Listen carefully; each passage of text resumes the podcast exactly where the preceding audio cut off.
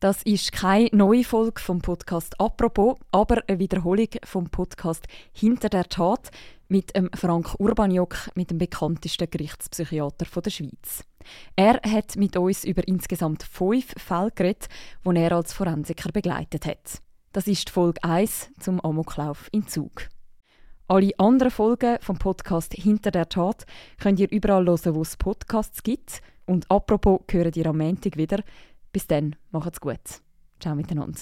Hey, hoi, schön bist du dabei bei Hinter der Tat. Ich bin Cheyenne und Co-Produzentin von diesem Podcast. Und diese Folge ist präsentiert von Appsi. Appsi ist die Plattform, die dir mit wenigen Klicks Psychologinnen und Psychologen vermittelt, die zu dir und deinem Gesprächsbedarf passen.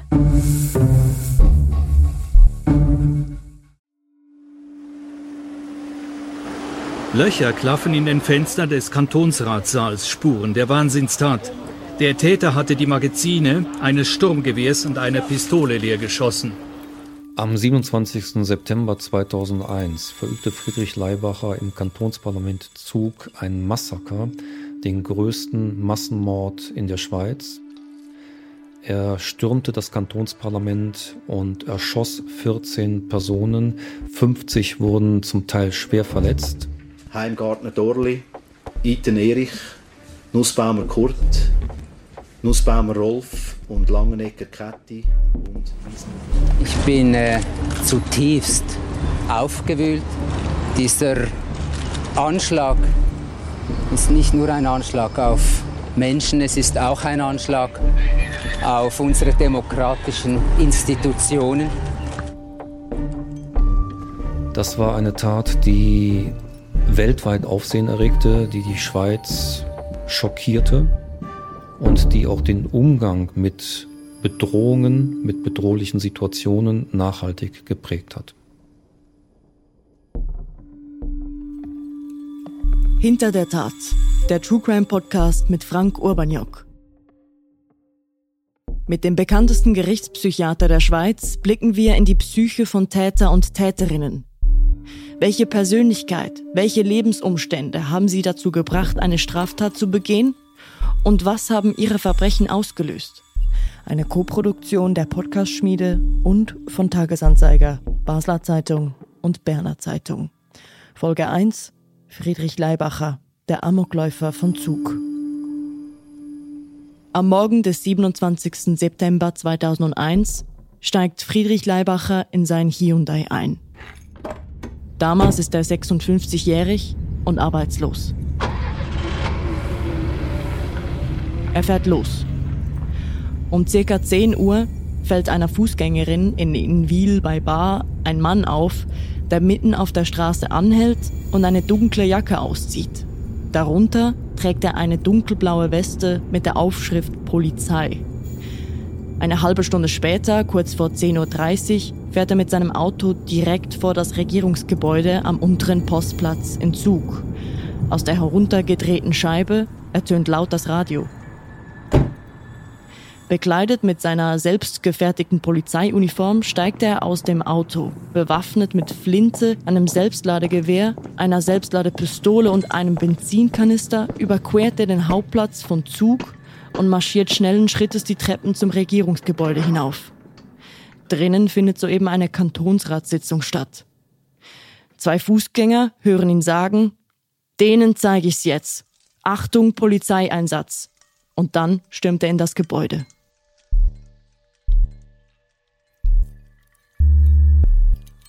Um 10.23 Uhr trifft er im Foyer des Kantonsratssaals auf drei Ratsmitglieder, die in ein Gespräch vertieft sind. Leibacher erschießt ein Ratsmitglied aus nächster Nähe. Zwei weitere können fliehen. Dann betritt er den vollen Ratssaal. Er eröffnet sofort das Feuer, schießt wild um sich. Die Politikerinnen und Politiker und Presseleute im Saal werfen sich auf den Boden und verstecken sich zwischen den Pultreihen. Pausenlos hören sie Schüsse, zwischendurch, wie Leibacher fluchend umhergeht offenbar auf der Suche nach einem bestimmten Ratsmitglied. Er holt seinen präparierten Sprengstoffkanister und lässt diesen am Eingang explodieren. Er schießt erneut auf die unter den Pulten versteckten Menschen im Saal.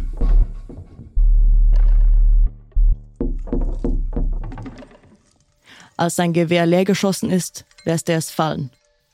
Er zückt seine Selbstladepistole aus einer Tasche und setzt sich auf einen Fenstersims. Und dann schießt er sich um 10.34 Uhr selbst in den Kopf.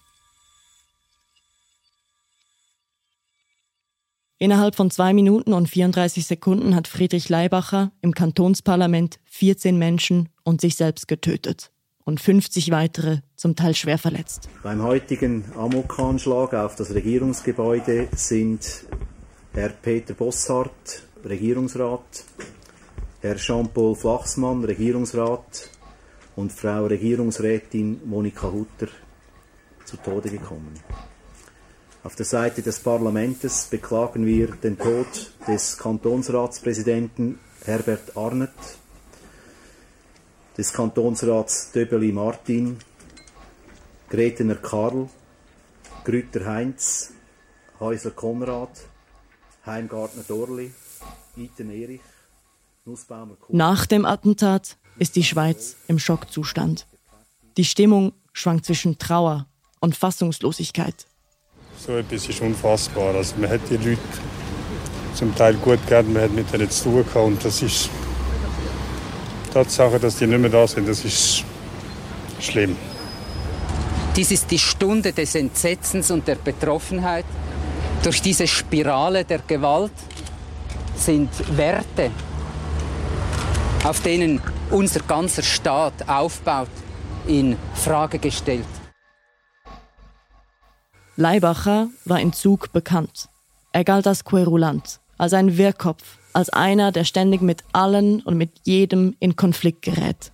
Er ist einer, der es mit den Gesetzen und gesellschaftlichen Regeln nicht so genau nimmt. Er ist wütend auf die Politik. Er bezeichnet sie als Mafia. Aber dass einer tatsächlich zur Waffe greift und zum Massenmörder wird und das noch im beschaulichen Zug, das war ein Schock. Es gibt nach dem Attentat auch Menschen, die Verständnis zeigen für den Attentäter und seine Wut auf die Behörden. Könnte Friedrich Leibacher andere ermutigen, es ihm gleich zu tun? Und wenn ja, wie könnte man eine weitere Bluttat verhindern? Um Antworten auf diese Fragen zu finden, erhält Frank Urbaniok nach Leibachers Amoklauf einen Anruf. Er soll ein forensisches Gutachten von Friedrich Leibacher erstellen.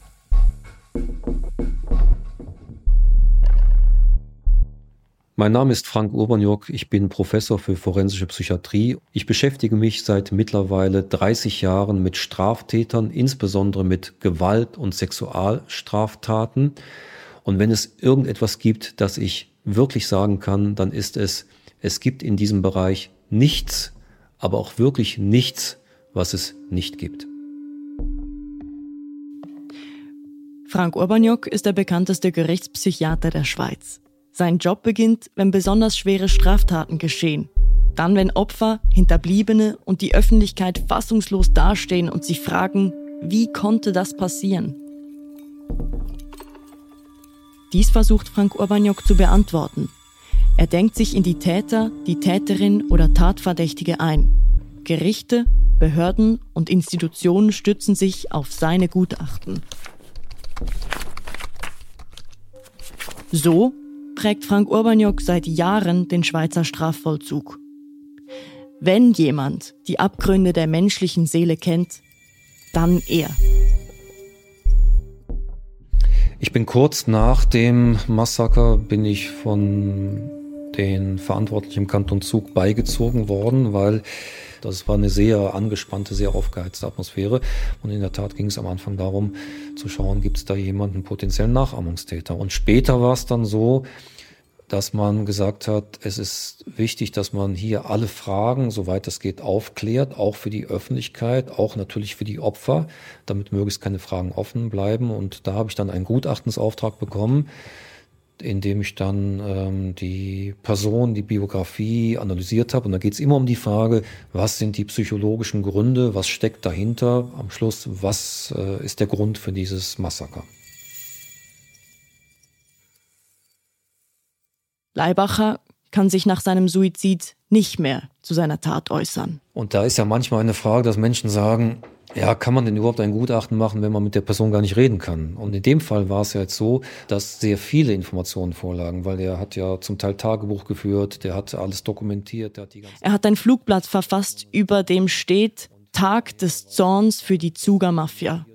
Zudem existieren Unmengen von juristischen Dokumenten über ihn. Denn im Nachhinein wird deutlich, er geriet immer wieder mit dem Gesetz in Konflikt. Das waren also Bundesordner von Tausenden von Seiten. Und anhand dieser Seiten konnte man aber die Biografie sehr gut dann rekonstruieren. Und von daher war ich in dem Fall besser dokumentiert als in manchen anderen Fällen, wo ich mit der Person geredet habe. Frank Urbaniok steht vor einem Berg an Informationen. Über dieses Leben, das in einem Amoklauf endet. Anhand dieser Dokumente soll er die Biografie dieses Menschen nachzeichnen, seine Art zu denken verstehen. Das ist der erste Schritt eines Gutachtens. Der erste Schritt, um zu begreifen, wie ein Mensch zum Täter wird und ob irgendwas ihn an der Tat hätte hindern können. Friedrich Leibacher taucht schon in jungen Jahren in Polizeiakten auf, erstmals als Zwölfjähriger. Also das ist eine Kette, die sich durch die ganze Biografie zieht, fängt an damit, äh, mit einer Waffe seine Mutter zu bedrohen. Sicherheitsinhaftierung. Kurz darauf Gefährdung durch Schießen mit einem Luftgewehr. Er wird in ein Erziehungsheim eingewiesen. Mit 17 versucht er offenbar sein Leben auf eine gerade Bahn zu lenken. Er macht eine Kellnerlehre. Doch gleichzeitig reihen sich Delikte und Verzeihungen aneinander. Hausfriedensbruch, Übertretung des Straßenverkehrsgesetzes, Verdacht auf widernatürliche Unzucht, später Diebstahl, Sachbeschädigung, Unzucht mit Kindern. Mit 21 Jahren holt er die Handelsmaturität nach und ab 1968, da ist er 24 Jahre alt, studierte einige Semester Jura an der Universität Zürich. Leibacher kennt also das Recht, aber er übertritt es auch weiterhin und das ständig. Es gibt erste ähm, Sexualdelikte, Anzeigen. Dann gibt es zum Beispiel dann auch später in der Biografie, er ist ja mit drei Frauen verheiratet gewesen. Da ist dann häusliche Gewalt im Exzess dann ausgeübt worden. Das ist ein sehr gewaltbereiter Mensch gewesen. Er hat diese Frauen verprügelt in wirklich einer ganz abscheulichen Art und Weise. Als Erwachsener fällt Leibacher mit vielen weiteren Straftaten auf, auch außerhalb der eigenen vier Wänden. Frank Urbaniok findet das alles in den Aktenordnern dokumentiert. Einmal geht es um Versicherungsbetrug, dann um Waffenhandel und eben immer wieder um Gewalt, um sexuelle Gewalt und Exhibitionismus. Und Leibacher wird auch schon früh psychiatrisch abgeklärt. Als 16-Jähriger wird er in den Akten als nicht ungefährlicher Psychopath bezeichnet. Und sechs Jahre später heißt es in einem psychiatrischen Bericht, er habe eine Persönlichkeitsstörung, Alkoholkrankheit, Hirnleistungsschwäche und symptomarm verlaufende Schizophrenie.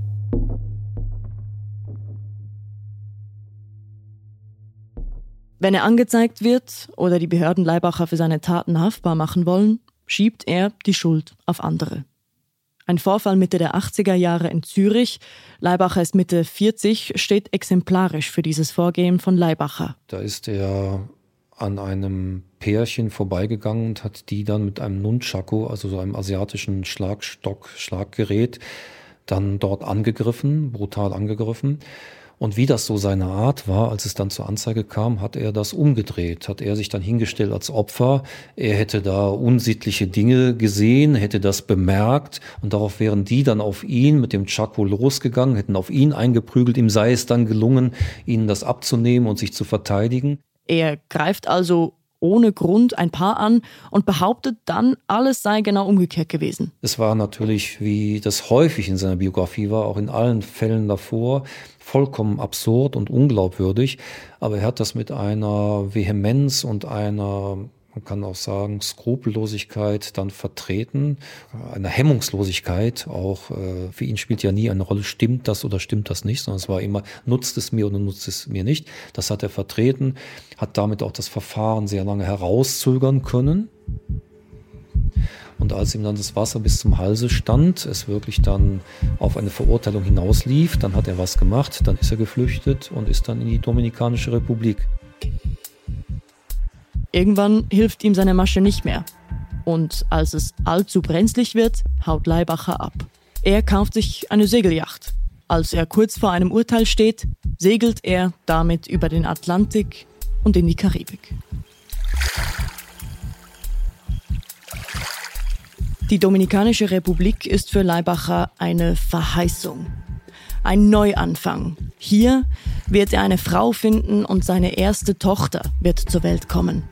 Aber er wird auch hier Spuren seiner Gewalttätigkeit hinterlassen.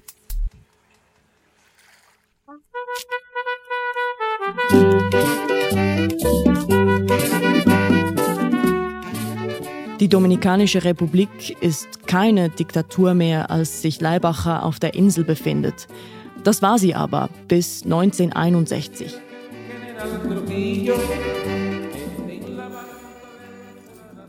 Diktator Rafael Trujillo ließ ethnische Säuberungen durchführen und nach Schätzungen 25.000 HaitianerInnen ermorden. Er hat eine große Bewunderung gehegt für autoritäre Führer in Südamerika, hat die Diktatoren bewundert und hat sich damit auch in gewisser Weise identifiziert, also mit dieser Härte, mit dieser Skrupellosigkeit, mit dem Führungsanspruch. Gemäß den Dokumenten, die Frank Urbaniok untersucht hat, bewegte er sich politisch bereits zuvor am äußeren rechten Rand. Also Leibacher, und so hat er sich selbst auch gesehen, hat also ganz klar eine pointiert rechte bis, äh, sag ich mal, rechtspopulistische halb rechtsextreme äh, politische Ausrichtung.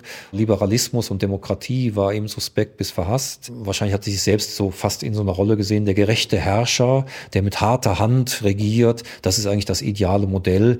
Und äh, da gibt es eine, korrespondiert etwas mit seiner eigenen, kann sagen, Dominanz, Problematik, wo er Macht ausüben will, wo er im Kleinen, im Privaten herrschen will, dominieren will.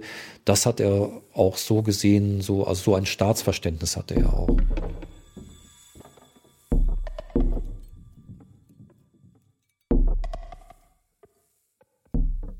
Seine Lust, sich über andere Menschen zu stellen, zeigt sich schon bald auch in der Dominikanischen Republik.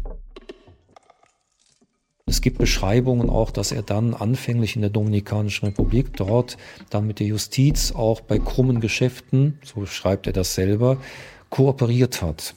Und die Masche war dann die, dass man amerikanische Touristen, junge Männer zum Beispiel, in eine Falle lockte, denen man dann Cannabis anbot. Die nahmen das dann an und dann wurden die verhaftet. Die kamen auf den Polizeiposten.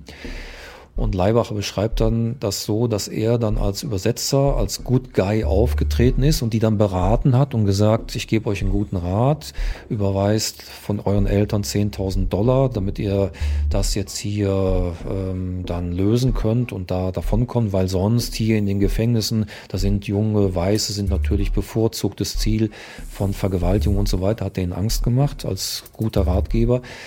Und es ist im Grunde eine abgekartete Sache gewesen und die, er ist dann dafür bezahlt worden und ähm, da hat man dann auf diese, ich sag mal, krumme Art und Weise dann ähm, Menschen ausgenommen.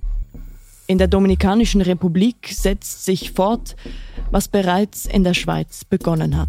Es gibt eine große Kontinuität seit seiner Jugend, die man so benennen kann.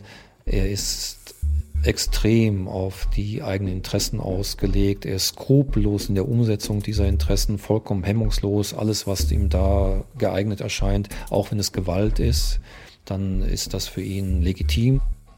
Hier ein Betrug, dort skrupellose Gewalt. Dafür war er immer gut. Er war immer dafür gut, dass er irgendwas mitnahm, dass er also eine völlige Hemmungslosigkeit hatte, was ihm nutzt, was ihm irgendeinen Gewinn versprach. Äh, da war er immer dabei. Immer wieder fällt er auch während den zehn Jahren auf der Karibikinsel mit kriminellem Verhalten auf. Nach Gewalthandlungen gegen seine schwangere Frau, wie es in den Akten heißt, wird er kurzzeitig verhaftet. Und dann, dann verlässt er die Insel. Der Grund war übrigens der, so schreibt er das selber, dass das Pflaster dann in der Dominikanischen Republik für ihn zu heiß geworden ist. Werbung. Hey, ich bin's nochmal. Ich weiß ja nicht, wie es dir geht, aber besonders dann, wenn es draussen wieder lang dunkel ist, dann mache ich mir mehr Gedanken über mein Leben. Und manchmal brauche ich da jemanden, der mir professionell zulässt und mich in diesen Gedanken und Fragen begleitet. Das tut gut und hat mich in meinem Leben bis jetzt gäng wieder weitergebracht. Aber ich weiß, es ist nicht gäng einfach, eine passende Psychologin oder einen passenden Psychologe zu finden, der auch gerade Zeit hat. Darum gibt es jetzt Apps. Auf dieser Plattform findest du handverlesene Fachleute, die zu deinem Anliegen passen. Du kannst ganz unkompliziert, wenn es für dich stimmt, online ein paar Fragen beantworten. Dann bekommst du Vorschläge für PsychologInnen, die auch gerade in einem kostenlosen Introgespräch lernen kennen.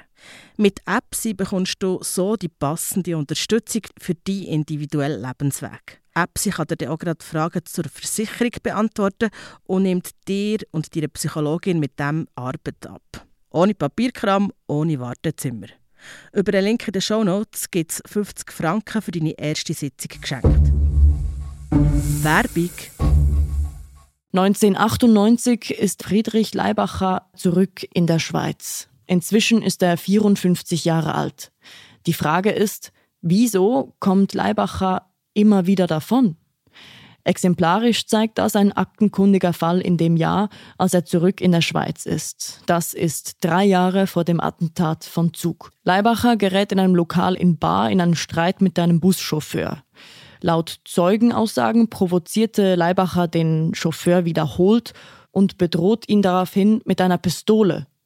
Leibacher wird vom Busfahrer angezeigt, die Behörden reagieren, sie wollen die Waffe entziehen aber sie haben nicht damit gerechnet, mit wem sie es zu tun haben. Jetzt fängt Folgendes an, dass er dann in querulatorischer Art und Weise sich gegen jeden, gegen jeden Entscheid, gegen alles, fängt er an, dagegen anzugehen, fängt an, Beschwerdeschreiben zu schreiben, ähm, rekurriert bei, bei jedem Entscheid. Leibacher, der ehemalige Ju-Student, mobilisiert nach der Anzeige durch den Busfahrer alle Kräfte. Er verfasst Schreiben an alle beteiligten Behörden und Rechtsinstanzen, Einsprachen, Beschwerden. Er verdreht, wie auch früher schon, die Tatsachen und stellt sich als Opfer dar. Er hat eine Waffe, das weiß man, einen Besitzschein und man will die Waffe einziehen. Und da ist er dann wieder, schreibt er und macht er. Am Schluss bleibt es dann dabei, er kann die Waffe behalten. Es ist wieder so typisch, er ist versiert, er hat ja auch einige Semester Jura studiert. Er holt alles raus mit Tricks und Lügen und äh, Verdrehungen und ist da bis dato auch relativ erfolgreich. Allerdings geht die Strafverfolgung wegen der Drohung an den Busfahrer weiter. Also versucht Leibacher den Ruf des Busfahrers in den Dreck zu ziehen. Dann streut er Gerüchte, dass der äh, eigentlich da über Vetternwirtschaft diesen Job bekommen hat, dass er im Grunde gar nicht fahrtüchtig sei und so weiter. Also er schreibt endlos und es sind ähm, am Schluss dann hunderte von Seiten und Eingaben, Verdrehungen. Leibacher ist verschroben, immer wieder delinquent und gewalttätig. Drei Jahre vor der grauenhaften Tat verschwindet Leibacher mehr und mehr in seiner eigenen Welt, sieht alle gegen sich. Und dann, im September 2001, spitzt sich die Lage zu. Zwei Dinge kommen zusammen. Erstens, all die Straftaten, die Leibacher begangen hat, holen ihn ein. Seine Eingaben werden zunehmend abgelehnt und er kann die Strafverfolgung nicht weiter aufschieben. Die juristische Schlinge zieht sich zu, er realisiert, dass diese ganzen juristischen Dinge irgendwann mal zu einem Ende kommen. Da hat er durchprozessiert, da hat er Eingaben gemacht, da hat er Beschwerden geschrieben, hat das rausgezögert bis zum geht nicht mehr. Aber natürlich kommt er mit seiner Geschichte, ich bin wieder das Opfer, ich bin ganz ungerecht, kommt er nicht durch und das merkt er.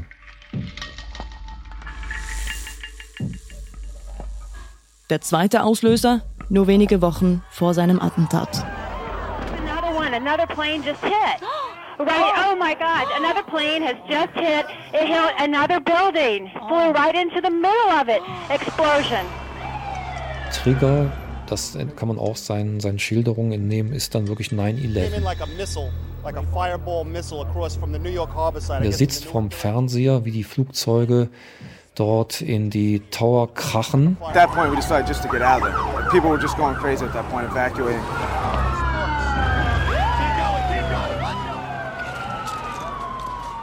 Und er ist begeistert, er ist fasziniert davon und er äh, äußert sich da so, endlich kriegen jetzt mal die Amis einen auf den Sack, so äußert er sich. Und ich würde sagen, diese beiden Ereignisse, dass er einerseits mit seinen ganzen Eingaben nach drei Jahren an ein Ende kommt, er nicht mehr weiterkommt, er in einer Sackgasse ist. Das ist ein Element. Das zweite ist, dass er sich animiert fühlt durch dieses fürchterliche Ereignis, jetzt auch ein Zeichen zu setzen. Und dann kommt noch etwas Drittes dazu. Seine eigene Lebensperspektive sieht er nicht mehr so rosig. Er ist jetzt in der Schweiz, er findet ja so, das Beste in meinem Leben ist eigentlich vorbei. Und da kommt so etwas von auch Bilanzmäßiges rein. Und es hat für ihn eine enorme Attraktivität, jetzt in einem großen Gegenschlag sich, ich sage das jetzt mal mit meinen Worten, nochmal zu inszenieren. Den großen Abgang zu inszenieren und auf diese Art und Weise dann auch sich in Anführungszeichen in die Geschichtsbücher einzuschreiben.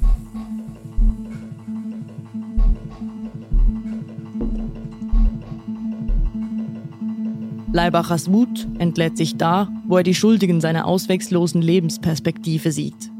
Wie in seinem Flugblatt Tag des Zorns steht, bei der Zuger Justizmafia, der Verbrecherbande und dreckigen Beamtenmeute, Leibacher sieht sich als Opfer eines Komplotts und will sich rächen an einem Regierungsrat, den er verantwortlich macht. Deswegen plant er dann ganz genau. Es ist ja ein ganz gezieltes Delikt. Er organisiert auch seine Beerdigung vorher schon, eine Seebestattung. Äh, da nimmt er schon Kontakt auf. Es ist alles organisiert, es ist hochgradig geplant. Er schickt seiner Mutter einen Abschiedsbrief, welcher aber erst nach der Tat ankommt. Am 27. September 2001 betritt er dann in seiner selbst angefertigten Polizeiuniform das Regierungsgebäude von Zug.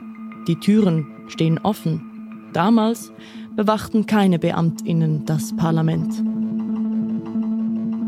Nutzt ja da auch in skrupelloser Weise, also in, in wirklich auch äh, schlimmer Art und Weise, diese eigentlich Freizügigkeit, die wir in der Schweiz haben, aus, dass eben nicht überall alles hoch bewacht ist, marschiert in das Kantonsparlament und eröffnet sofort das Feuer.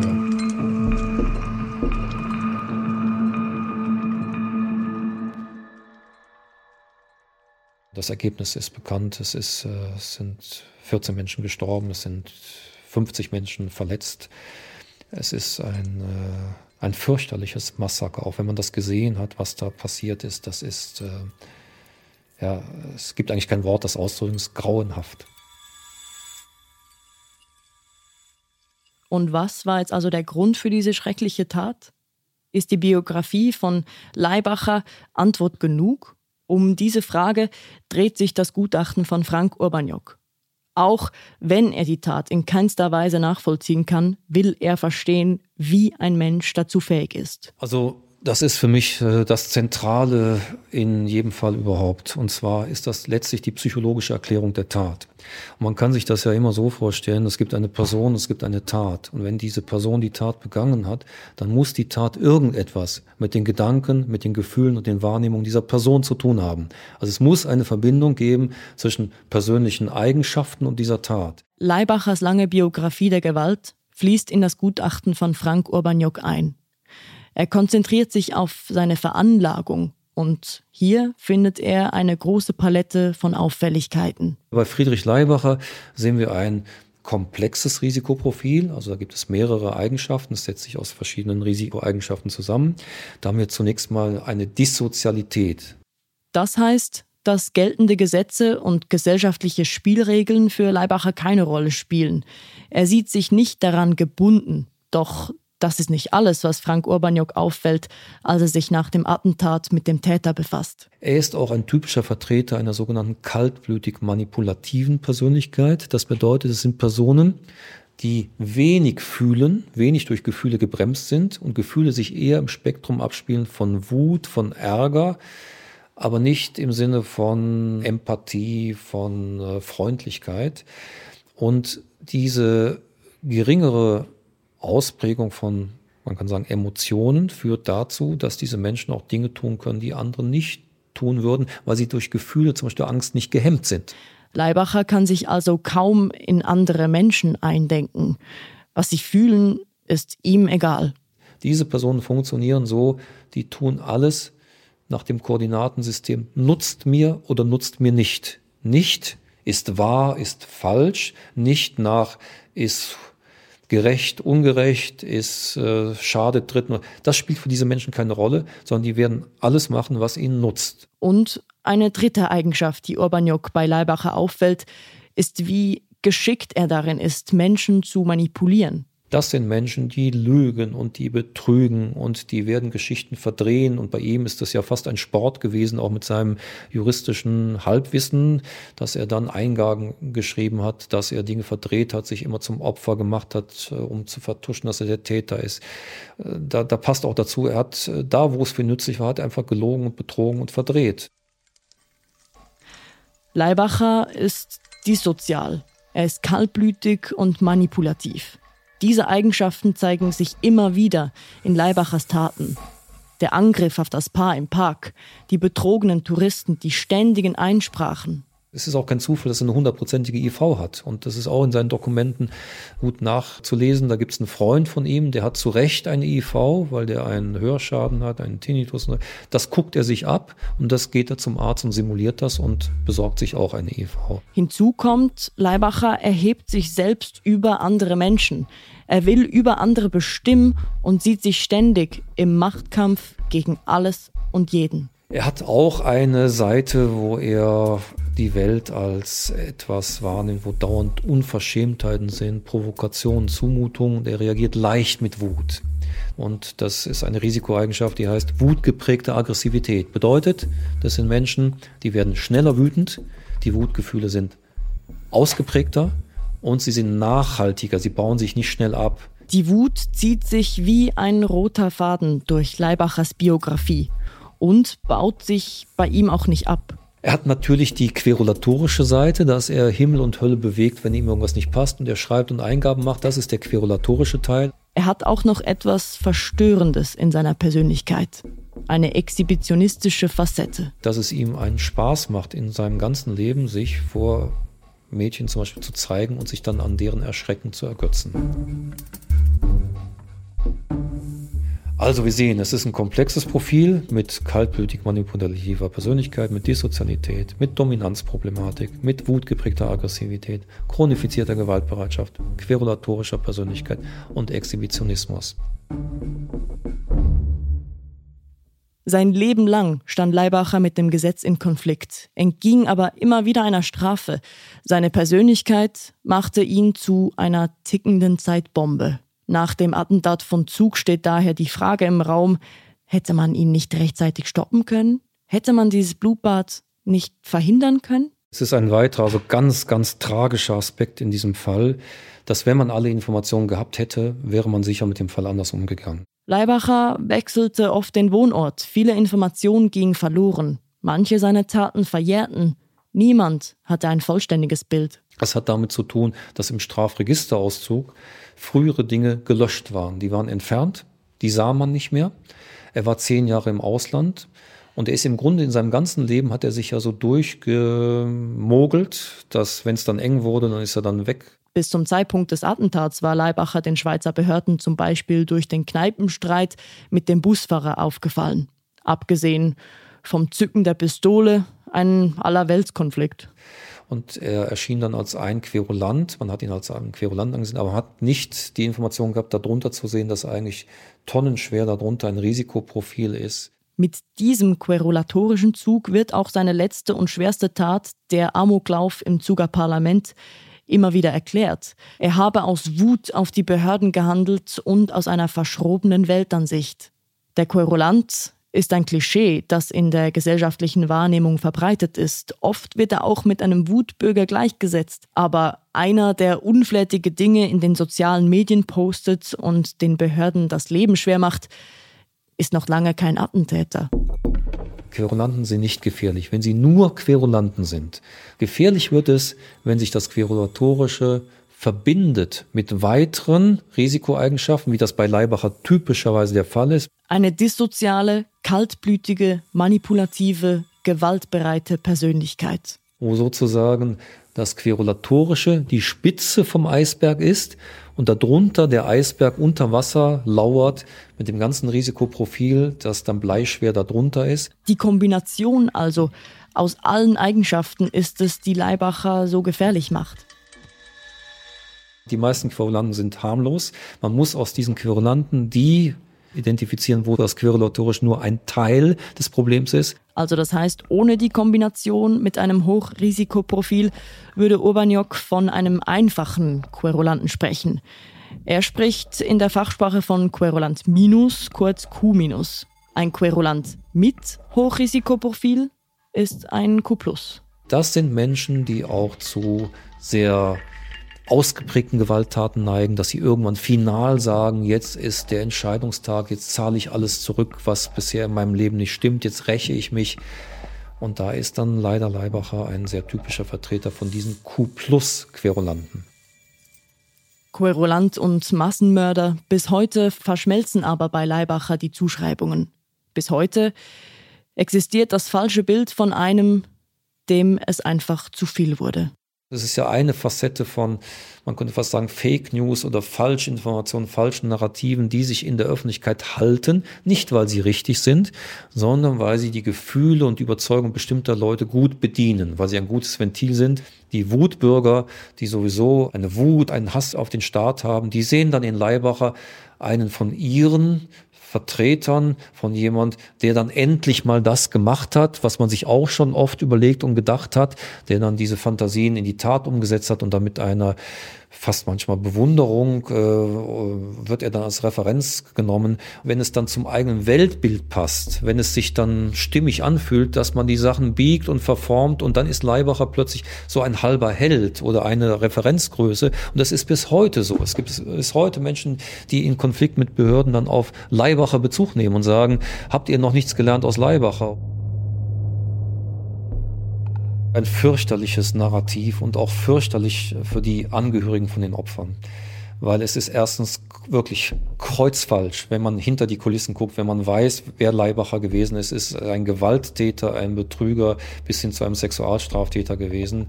Und es ist überhaupt nicht der unbescholtene Bürger, der dann aus einer gerechten Wut heraus gehandelt hat. Das ist vollkommen absurd.